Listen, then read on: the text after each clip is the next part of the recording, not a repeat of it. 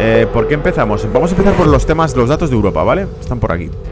Datos de Europa. Ahí estás, venga. Como siempre, yo he tomado nota, he tomado nota de eh, el artículo entero de los datos para que vayas viendo un poco por dónde van los tiros. Primero, el, la principal, el principal miedo es que exista esta inflación en Europa.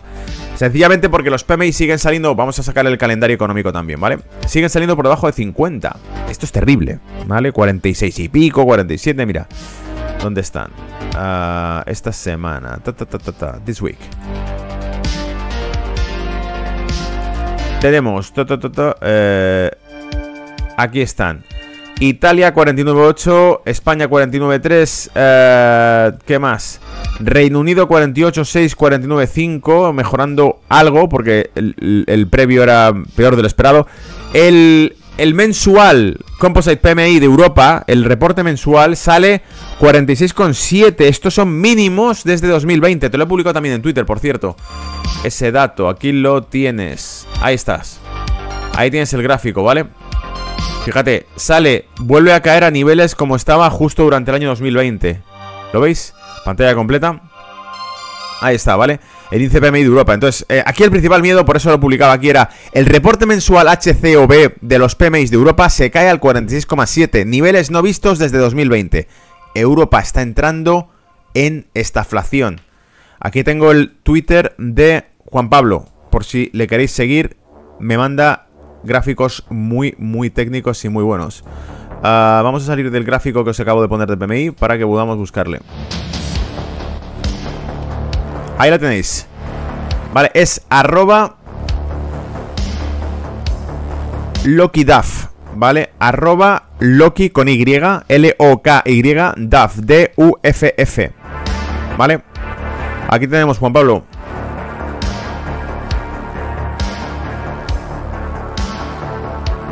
Especulador, boicoteador, hereje de cambio climático, inquisidor de Lovers y allendistas trasnochados. Reclamamos a FIFA Street 20 8044 Zurich. Vale, eh, bien, vamos al lío entonces. Eh, seguíamos con los datos de Europa. Estaba por aquí, ¿vale? Teníamos la estaflación, los PMI por debajo de 50. ¿Qué más tenemos? El HCB, COB, hemos comentado que es 46,7 no visto desde 2020. PMI, eh, teníamos los PMIs eh, de servicios, por cierto, cayendo el 47,9%. Los PMI de servicios cayendo un 47,9% que indicarían, indicarían disminución del gasto, indicarían también disminución del crédito al consumo, indicarían disminución del consumo en definitiva, ¿vale? Que la actividad económica en Europa por parte de los individuos, la demanda interna se estaría debilitando. El índice de nuevas empresas cae al 46,7 en Europa también, es decir, que la fundación de nuevos negocios o empresas se estaría desplomando en Europa. Tenemos también que el índice compuesto de empleo cae al 50,2 del 51,4 que venía previo. Por lo tanto, sería factible esperar que probablemente en Europa los próximos meses empiece a entrar también en contracción el índice de eh, compuesto de empleo, de creación de empleo. Es decir, que se empiecen a producir recortes en las plantillas de las empresas. Por eso se está contrayendo ese índice. Recordad que hablamos de índices que todo lo que expresen por debajo de 50 significa contracción. ¿Vale? Ahí lo tenéis. Bueno, en definitiva, nada bueno eh, porque parece indicar o confirmar los miedos que teníamos y los que os fui comentando desde principios de año, que era, era prácticamente inviable, inevitable, eh, ineludible una recesión económica en Europa considerando la situación actual. Es tocado y hundido el mayor vagón o el mayor, el mayor motor de la economía europea, que es Alemania, ¿vale? Ahí se ha quedado la cosa. Y ahí, así es como estamos. Publiqué en Twitter, por cierto, lo tenéis por ahí también. Publiqué en Twitter las palabras... Eh, ¿Dónde estamos? Déjame ver. Las palabras de... Eh, precisamente con esto, con relación a Europa y a esa recesión. Las palabras de Tucker Carlson. Están por aquí. Cuando dijo literalmente, ¿dónde estás? ¿Dónde estás? ¿Dónde estás? ¿Dónde estás? Teníamos al Papa por aquí diciendo que comer carne es destructivo. Aquí está. Ted Carlson, esto también lo publiqué la semana pasada. La OTAN va a colapsar, dijo Ted Carlson. Obviamente, no puedes tener al líder, Estados Unidos, saboteando los recursos energéticos de Alemania y Alemania agachando la cabeza sin querer hablar de ello. Fue un ataque al país más fuerte de Europa, al principal aliado de Estados Unidos. Tucker Carlson diciendo esto públicamente, brutal. And the Germans are so self-hating they won't say anything about it. They sort of put their head down like, "No, I don't want to talk about that." Okay. But I do want to talk about it because it's important. First of all, it was the biggest act of industrial sabotage in history. Second, Dice, fue el mayor sabotaje industrial de la historia. Eso es lo primero. it was the largest man-made CO2 emission in history. La mayor emisión de CO2 de la historia. También el sabotaje del Nord Stream 2. Acordaros, volaron la tubería, salió todo el gas a la atmósfera. Which, if you're a global warming cultist, is like the devil himself come to Earth. claro que los, los activistas del cambio climático deberían considerarlo. He did that. But third and most important, Y no han dicho nada al respecto. Dice, y tercero y lo más importante es un ataque a Alemania, el país más poderoso de Europa y nuestro principal aliado.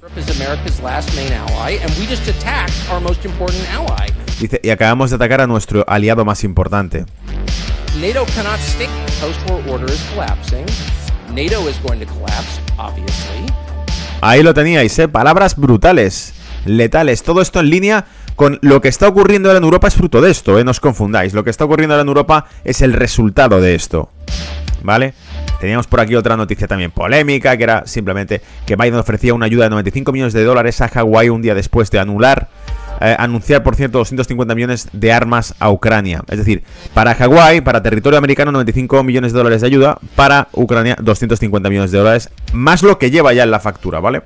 Así está Estados Unidos, por eso tenéis al jefe diciendo que necesita volver para salvar la nación. La primera economía del mundo, ¿vale? Ahí está.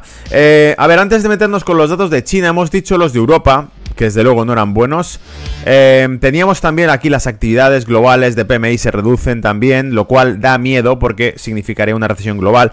Teníamos también el índice dólar por aquí, teníamos los uh, factory orders mejores de lo esperado para Estados Unidos, las órdenes de... Esto es, esto es increíble, ¿vale? Esto es, esto es la, la leche. El tema de que tengamos al índice dólar subiendo, siga subiendo, con Estados Unidos con una tasa de interés que está ya prácticamente del 6%, 5,50. Y con la última subida que podría ocurrir sería 5,65 prácticamente al 6% tasa de interés referencial en Estados Unidos y sin embargo la tasa de paro sigue estando por debajo del 4%, pero es que además, te decía, teníamos el dato de factory orders, órdenes eh, eh, de, de, factoría, ¿no? De industria, salen mejores de lo esperado. Se esperaba una contracción del 2,5% y salen 2,1%.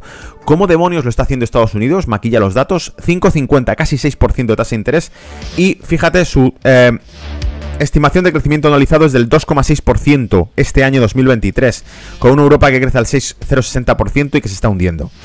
¿Vale? Yo te digo cómo lo han hecho, el milagro ha sido sacrificar al cordero. Han echado las vías del eh, tren a Europa para salvar su economía. Eh, ahora venden energía, venden armamento y con ello reactivan su economía eh, utilizando el mercado europeo como rehén, ¿vale? Es como ha ocurrido, vimos la contracción del PIB de Europa a medida que subía el PIB de Estados Unidos. Eh, por eso decíamos que el Banco Europeo, entre otros, son instituciones que eh, actuarán en pro a lo que le diga eh, que tienen que hacer, ¿vale? Sus amos. PMI, miércoles 2.30, sale el PMI de Estados Unidos esta misma tarde, vamos a echarle un vistazo porque recuerda, un PMI que salga por encima de 50, un PMI que salga por encima de 50 va a poner al, al dólar, al índice dólar on fire, lo va a poner al rojo vivo, sencillamente porque si te sale un índice dólar por encima de 50, significa que están haciéndolo genial. Es decir, que no se contraen los PMIs de Estados Unidos, se contraen los de Europa eh, a niveles no vistos de 2020. Pero los de Estados Unidos seguirían funcionando. Y si eso ocurre, el índice dólar se te va por las nubes. Porque con cada dato bueno que está saliendo, se refuerza la creencia de que Estados Unidos es el último refugio de las economías occidentales para crecimiento económico. Están todas en declive, excepto Estados Unidos, y por lo tanto se reforzaría la demanda de dólar porque se reforzaría la demanda de bono americano, de inversión local, de activos dolarizados y por lo tanto refugio, ¿vale? Eh, Más cosas que comentar, caídas en la oferta de empleo de julio, nóminas de agosto subieron, las nóminas no agrícolas, los non-fan subieron, pero como te he dicho, subieron por debajo de los 200.000. O sea, digamos que las peticiones de empleo no agrícola, eh, los subsidios, perdón, non-fan payrolls, eh, salieron menores de 200.000. Eh, teníamos también las caídas de oferta de empleo. Ahora, con el caso de...